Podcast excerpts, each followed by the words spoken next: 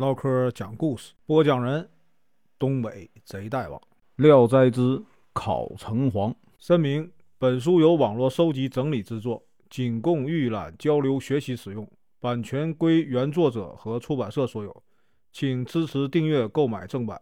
如果你喜欢，点个红心，关注我，听后续。我姐夫的祖父宋先生名涛，是我们县的秀才。有一天呢，他因病躺在床上，恍惚中啊，看见有个官吏啊，牵着一匹前额长着白毛的马，手里拿着官府的文书，走过来对他说：“请你啊，前去参加考试。”宋先生说：“主考官还没来，怎么能举行考试呢？”那官吏呢，并不言语，只是催促他呀，快快动身。宋先生只好勉强啊，拖着病体乘马随那官吏而去。他感到脚下的道路啊，非常生疏。没多久呢，他就来到了一座城前。这座城啊，看上去好像是啊帝王的都城。一会儿功夫，他便来到了官府。只见房舍呢，十分的壮丽呀，豪华。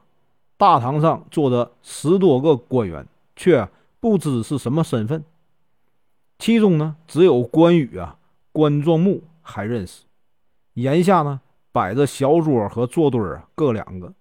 在他之前呢，有一个秀才已坐下。宋先生便挨着他坐在旁边。小桌上放着笔和纸。很快呢，试题纸啊传下来。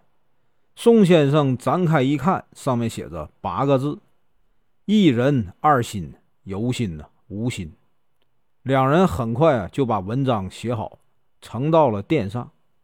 宋先生的文中啊有这样两句：“由心为善，虽善不赏；由心为恶，虽恶不罚。”殿上的众官员呢传阅之后，称赞不已。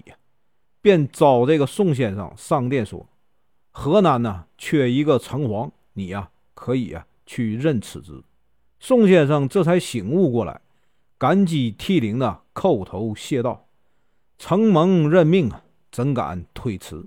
只是呢，家里有啊七十多岁的老母，无人奉养，我请求啊，待奉老母终老以后啊，再听从任命。”堂上有位啊帝王模样的人呐，立刻令人查看他母亲的寿数。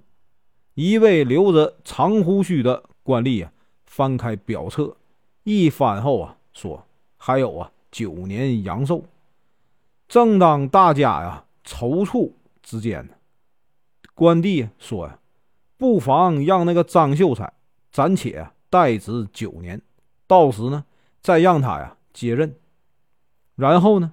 那位帝王模样的人呢，对宋先生说：“本应让你啊立即赴任，今念你有一片仁义孝心，可准许你啊九年假期，到时候再招你啊赴任此职。”随即呢，又鼓励了那位张秀才几句，二人呢垂手叩拜，一起呀退下。那位张秀才才握着宋先生的手，一直啊送到郊外。他说。我呀是常山县人，临别的时候又作了首诗赠与宋先生，但宋先生把大部分的诗句啊都忘了，仅有啊“有花有酒春常在，无烛啊无灯夜自明”两句记下了。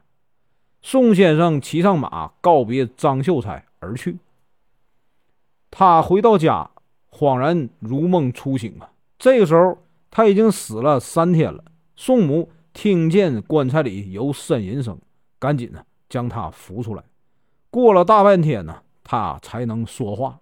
家里人呢派人到常山县一打听，果然呢有个姓张的秀才就在那天呢死去了。过了九年，宋母果真去世了。等到为老母办完丧事以后啊，宋先生沐浴更衣啊，进屋安然而死。他岳父家住在县城西门内。这天呢，忽然就看见呢，宋先生骑着装饰华丽的骏马，并有众多随从啊陪同而来，登堂拜别。大家呢都很惊疑，却不知道啊，他已经成了神仙。岳父家的人去乡里啊询问，才知道啊，宋先生已经去世了。宋先生曾写有自己的小传，可惜呢，经过战乱之后啊，失传了。这里所记的不过是个大概罢了。本文结束，感谢观看，请听后续。